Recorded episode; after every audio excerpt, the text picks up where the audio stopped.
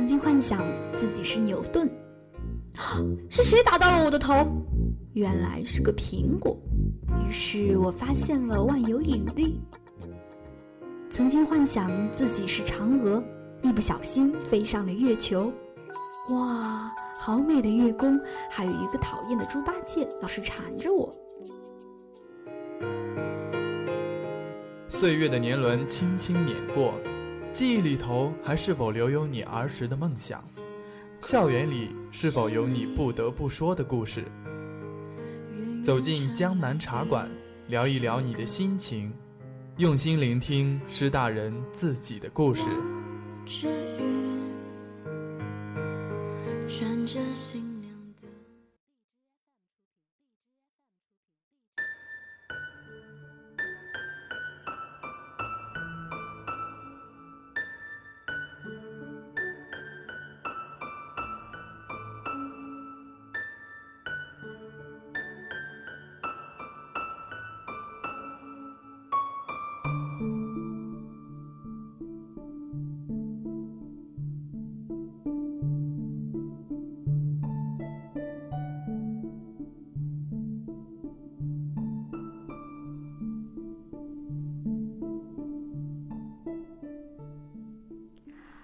各位听众，欢迎在周三的十七点零五分继续锁定 FM 九十五点二浙江师范大学校园之声，这里是江南茶馆，我是今天在茶馆与您相约的吴璇。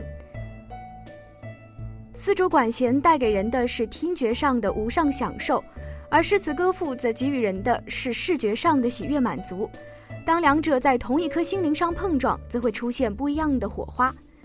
今天做客茶馆的嘉宾呢，就要来为我们讲述他与音乐和文学共舞的故事。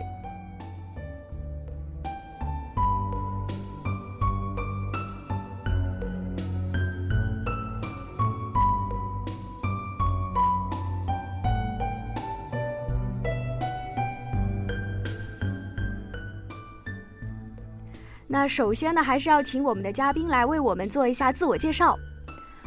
嗯，大家好，我是来自初阳学院综合文科幺三幺班的任瑞。嗯，我的专业是汉语言文学。那么我修了，在大学期间我修了第二专业，就是音乐学专业。嗯，那其实呃，音乐是很多家长可能会为自己孩子选择的一个特长之类的。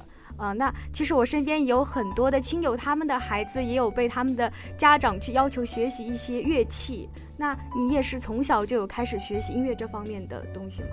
呃，是的，我从六岁开始，一直到现在都在学习古筝。那么到呃，一直到了初中的时候，我开始接触声乐，进行系统的美声训练。到了大学，到了大学以后，我又开始了我的钢琴学习。哦，那其实，这这些东西都是你自己想要，因为喜欢你自己要求去学的，还是说你的家长比较望女成凤，所以要求你去学习这些东西呢？呃，刚开始小的时候嘛，肯定是有一点家长的引导的。那么在我学习过程当中，也肯定会有一些想要放弃的时候。这个时候的话。旁边的老师、朋友，包括我的爸爸妈妈，肯定是起到非常大的一个引导作用的。那么，嗯，随着我比较深入的学习之后，我觉得我的兴趣开始成为了我主要的学习的推动力。那么，一直到现在的话，嗯，无论是。多少忙碌的生活，我都还是会一直坚持的把音乐学下去的。哦，那其实这也是给我们做了一个提醒，就是热爱你所呃选择的，可能就会使你现在正在做那些事情显得不那么枯燥。对，是的。嗯，那其实这个音乐的话，我也有了解到，你之前好像自我介绍的时候比较谦虚，没有提到。其实我也了解到，你之前有在很多一些嗯大大小小的比赛上，在音乐这方面获得了很多骄人的成绩。嗯，那这些东西可能啊，你自己也付出了不少的努力去做啊。比如说，有一些想跟我们分享的一些，你觉得比较印象深刻的一些比赛的过程吗？嗯，其实我觉得每一次比赛对于我而言都是一次成长的过程。嗯那么对于我现在而言的话，我回想到过去，我觉得每一次比赛也都是我一段时间的呃长期的努力所给我自己，包括给我的老师的一次交代。那么在比赛的过程当中，肯定会碰到非常多的挫折。嗯，比如说在准备一首曲子当嗯当中，我肯定是要嗯食谱。那么在比赛的过程当中，可能往往会遇到，比如说我自己认为不错的，嗯，表达方式、情感表达方式，会和评委所认为的那种表达方式会有不一样的地方。嗯，那这些其实也是在每一次的比赛呃之后都有给你一些呃启示，就以后要怎样可以做会做得更好。是的，嗯，那其实呃我有了解到你之前有过一个民族乐团的一个创办。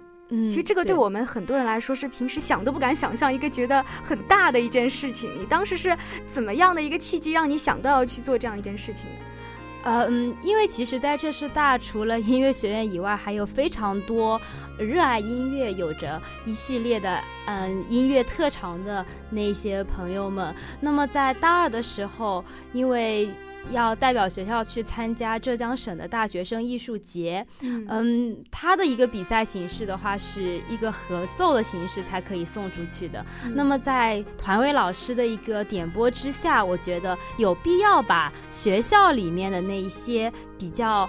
嗯，对民乐比较有特长啊，也非常热爱民乐，希望能够找到一个组织，让他们可以在这个当中得以交流的那么一个机会。所以我就在团委老师，包括我的古筝老师的这个指导之下，我就自己就自己开始着手创办了吧。啊、那这个乐团里面应该是肯定需要很多人的嘛？那这些人你是怎么去发现他们的呢？嗯，那个时候就是刚好比了器乐大赛嘛，嗯我就我就向文艺部要了所有参加器乐大赛的同学，那么我一个个打电话给他们，就问他们可不可以，有没有这个兴趣来参加。那么也告诉他们参，嗯，就是报名这个乐团以后会有一系列的专业老师的指导。嗯然后也会代表学校去参加一些活动、一些比赛。那么有一些同学他们马上就非常感兴趣嘛，他就答应了。那么。但是乐团的成长肯定是需要一段时间的，刚刚开始人也不是很多，但是现在的话也慢慢的，嗯，乐团的成员越来越多了，也算是给乐团打个广告吧。嗯、那现在其实这个乐团在这个比赛之后还是有在不断的进行一，些是的，平时的训练之类的。对，是的。哦那其实也是一个比较好的机遇，我觉得也是通过这样的一个机会去锻炼自己，呃，创办这么一个组织，或者说一个大家一起有兴趣的一个团体的这样一个机会吧。嗯，对，是的。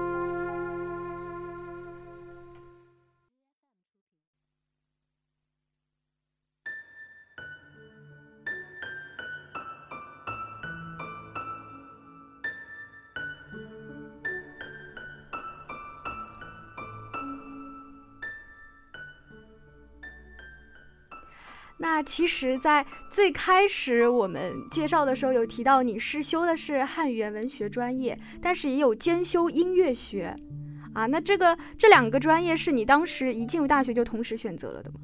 呃，不是的，因为第二专业的选择，它是要在大二的时候才可以进行的。哦、这其实对我们很多人来说是比较陌生的，因为我们自己应付自己的一个专业已经感到比较困难了。嗯，因为大一的时候就是和音乐学院的一些老师交流了嘛，嗯那他们知道我有这个特长以后呢，对音乐有也特别感兴趣。那我是希望可以通过一些音乐学院的专业课程，嗯，来系统的学习一下音乐知识，嗯，所以我就去问了那个时候音乐学院的副院长。那么在啊、赖老师的一个就是提议以后，他说，那你这样的情况可以来修我们学院的这个音乐学这个专业。那么所以我那时候就。也没有跟我爸妈商量，我就自己咬咬牙就去申请，就是申请了这个第二专业。对，因为在申请之前我就知道这样子的话，我可能会进行一个星期五十多节课程的学习，啊，有，嗯，压力也比较大一些。嗯，但是事实证明的话，我觉得这个选择还是我大学以来做的，嗯，最正确的一个选择吧。啊，那肯定是，我觉得那肯定是相当充实的一个生活了。因为平时我们其实自己个人的一个专业课，啊，你是初阳学院的，我相信你们那边课应该也是很繁重的。我觉得，那再加上这个音乐学的课程，我相信你这一一个星期肯定是满满当当。对，一般的话就是每一天从早上八点钟开始上课，上到晚上，嗯，两三两三节以后才可以休息吧。那你这么辛苦，每天应该是可能要奔波吧？对。那你那个时候有没有想过，就是太辛苦了，实在坚持不下去这样的想法呢？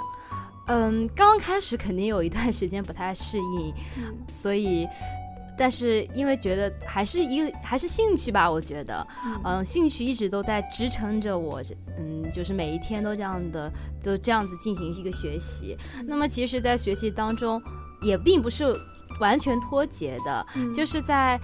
上文学课的时候，我往往会想到一些音乐方面的知识。那么相同的，在上音西方音乐史、中国音乐史的时候，我又会想到一些嗯文学方面的知识。我觉得在做这个联通的时候，我会有一种非常嗯充实、非常满足的感觉。嗯，其实我觉得这个也很奇妙，因为好像对于我们古时候的文人来说，他们每一个人在擅长舞文弄墨的时候，其实也是有很高的音乐鉴赏的。能力的，但是对于我们现代人来说，好像比较忽视了这一点。都说术业有专攻的话，可能每个人就是比较专注于自己的一个小小的点。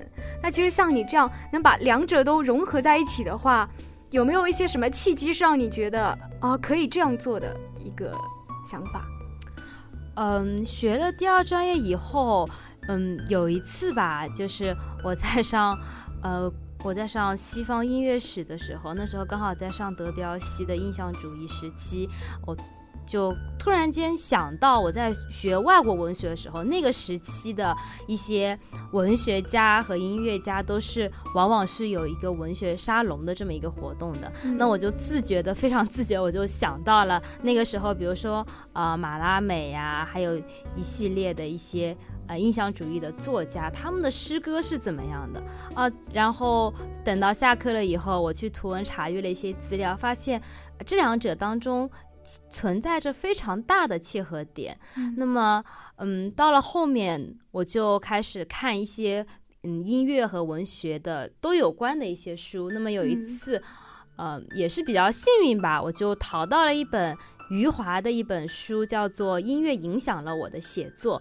那我那一天看到这本书，我非常激动，我觉得好像自己碰到了一个知己吧。我就在琴房里面开始翻，翻着翻着，我就觉得就找到了心灵的共鸣。我就想着啊，原来不仅仅是我有这样的感觉。那么在现在的话，其实余华他在写文章的时候，那也对音乐的一种认识，把它也放进去了。我就觉得这种感觉特别棒。就很奇妙，就是对，是的，嗯，那像这种想法，就是把音乐和文学相结合的这种想法，你有没有尝试过把它在呃你的专业或者说你的实际当中进行一些实践运用呢？嗯，当我发现了这么一个点以后，我就一直在在做这一方面的思考，也在做这一方面的研究。那么从那个以后，从那以后呢，我就在无论是什么课上，我都会。把自己的思维偏向这两个专业之间的共通点的一个嗯想法，那么我在大学期间也也。写了非常多的这方面的散文，还有一些论文。嗯，比如说我有研究嗯小说《约翰克里斯朵夫》这一部小说的音乐性。那么我的毕业论文讨论呢，也是李锦辉儿童歌舞剧当中的文学性和音乐性。那么在这个当中发就会就可以马上就会发现，其实无论是中国还是外国，无论是近代还是现在的话，嗯，所有的作家。都会对他自己专业以外的一些别的知识专业，比如说社会啊、社会学啊、心理学，它其实都会有涉及到的。嗯，其实这所有的一些艺术啊，或者说这些门类当中，都是有一些互通的、共通性的。对，是的。啊，那其实也是，嗯，在你有了这样的想法以后，就会开阔一种眼界，会有不同的一些思维、不同的角度去看待你曾经觉得啊好像很普通的一些事情，在其中发现一些比较奇妙的东西。是的。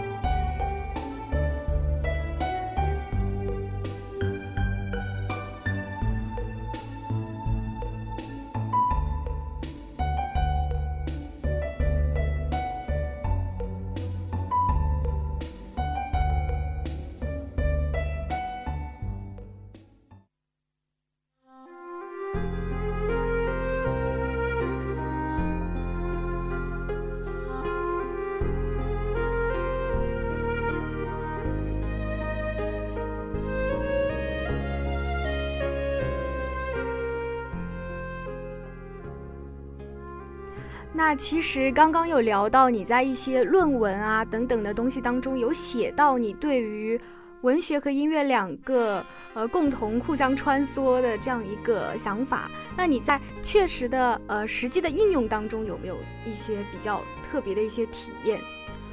呃，我之前就是在杭州的学校工作的时候，我有尝试着把就是音乐带到语文课的教学当中去。那么我发现对于嗯，低年级的同学来说，包括我们，嗯，其实对直观上面的一个感受，比如说色彩啊、听觉、视觉的感受，会比单独的去理，嗯，去理解一个抽象的感情，会来的容易很多。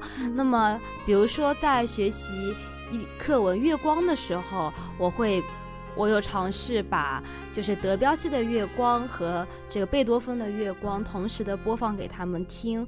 那么在这个对比当中，他们马上就会感觉到这两首曲子的曲风是截然不同的。那么对于这这篇课文《月光》而言的话，他们就可以理解到，其实德彪西的《月光》比较符合这篇课文所文字所描述描述的这种意境和感觉。那么我觉得通过。过音乐带给他们的一种冲击，进而的间接的去理解课文当中的感感情是比较有效的。对，那其实我觉得这个也是一个很新颖的一个做法，因为可能我至少在我当初学习那些过程中，没有老师应用过这种想法。那当时的那些呃学校当中的老师有没有对你的这种教学方式有过什么呃评价？有没有这些交流呢？嗯，有的，因为那一节课我也去问过非常多的经验很丰富的老师，那么他们觉得这是一种，的确是一种语文教学方面的一种开创吧。那其实，在音乐课当中，我也会嗯非常关注他一个歌词的写作。那其实，与其说让那些同学单独的死记硬背一些。呃，很优美的词语句子，还不如把这些句子放在歌词当中，让他们唱出来。那么，其实现在在学的音乐课本上的一些歌词是可以用来借鉴的。嗯，那么我把这些想法告诉了那些老师以后，他们觉得，嗯，很可以大胆的去尝试吧。觉得我的确是应该利用自己身上的这一些优点去进行一个。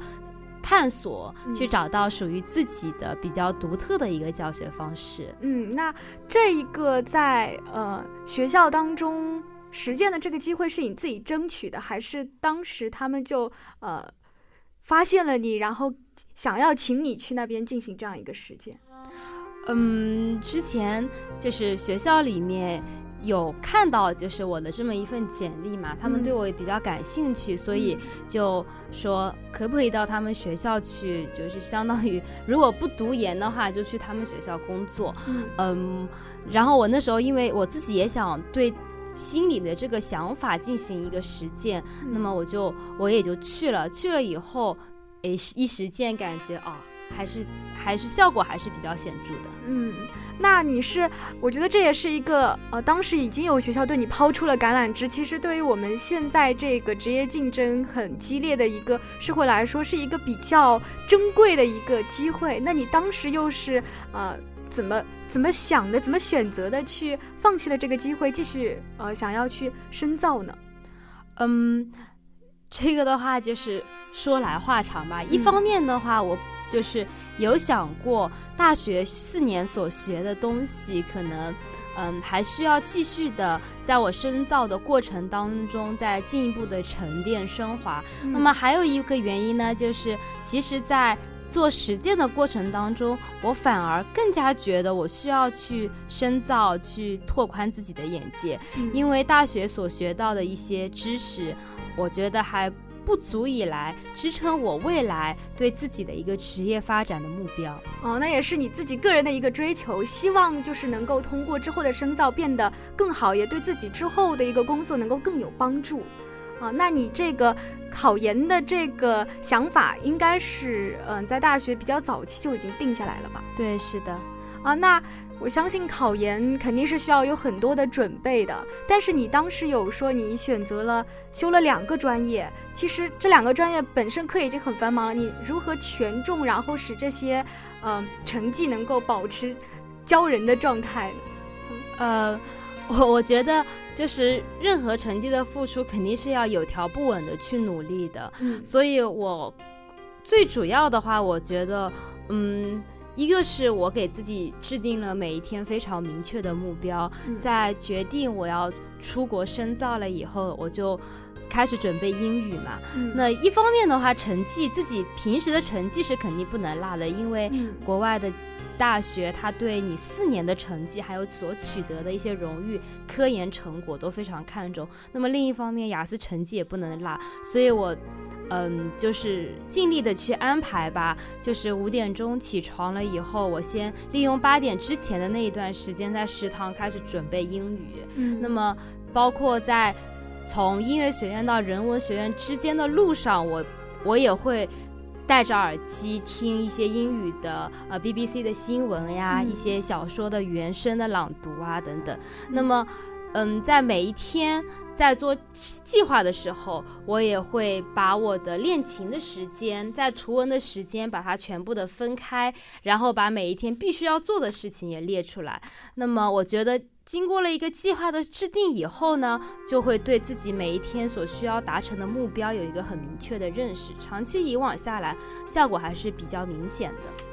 那我相信这个也是给很多的听众敲响了警钟。如果你们想要在啊这些地方都能够做出自己的成绩，获得一个比较好的结果的话，肯定是要付出呃比别人更多的一个努力的，才能获得比别人更好的一个结果。嗯，是的。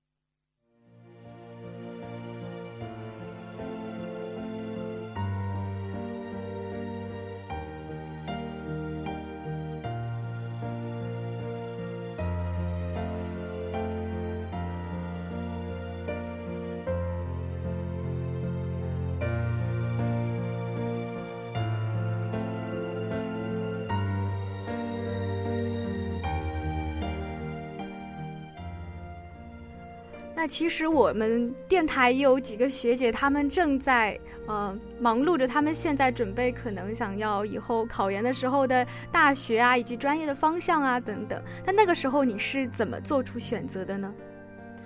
嗯，一个是我一直对教师这个职业非常的感兴趣，嗯所以我觉得，嗯，专业方面的话，还是选择自己比较感兴趣的嗯那些专业，因为无论是读国内还是国外的研究生，如果你想要就是申请到好的学校，想要去一个好的学校读的话，嗯，肯定是非常累的，嗯学业非常繁重。那么这个时候的话，和我之前也说的一样，就是兴趣才是支撑你一直在努力奋斗的一个很好的引导者吧。嗯那么在选择呃学校专业的时候，我也会看一看专业里面的那些老师，他们所感兴趣、所擅长的一些领域是怎么样的，嗯然后再进行选择。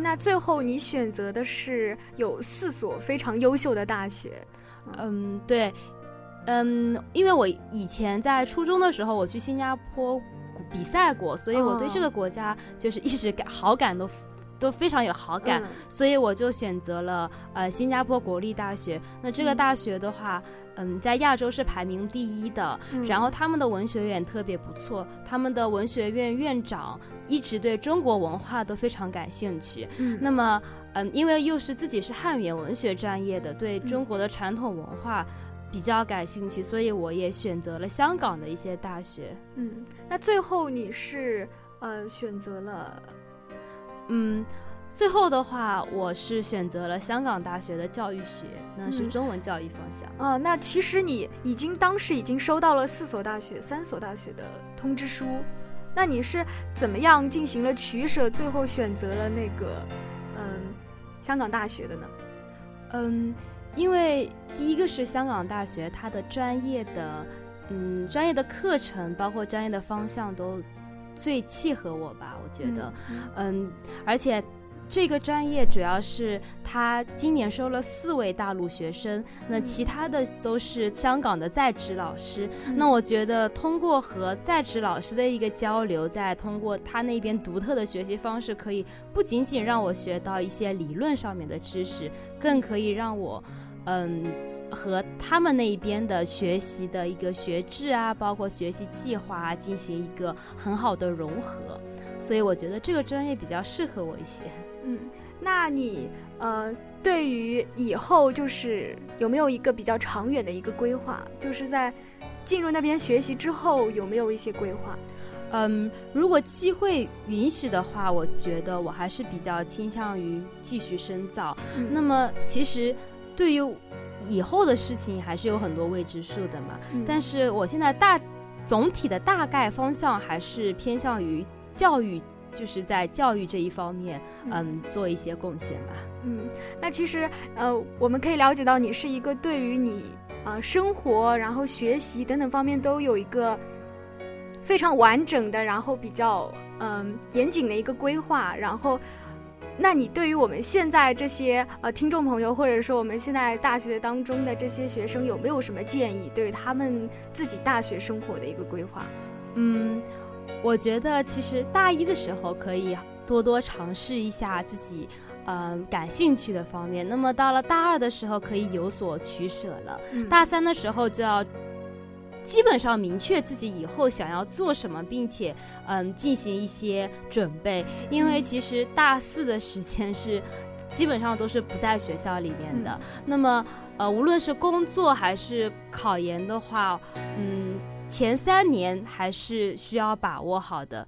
那么，其实我旁边也有非常多的朋友，他们的拖延症比较严重。嗯我觉得，嗯，可以像我一样制定一些计划，那么当日事当日毕，在嗯无论是自己做到多迟，我觉得把自己一天所需要完成的事情完成了，是非常有成就的一件事。嗯，那其实你也是我们大家需要学习的一个榜样，也是给大家呃敲响了这么一个警示钟吧，就是拒绝拖延症，然后有条不紊的处理好自己的生活，有了好的时间规划，才能使我们的时间利用的更加的优秀，然后也能获得更好的一个结果。嗯，是的。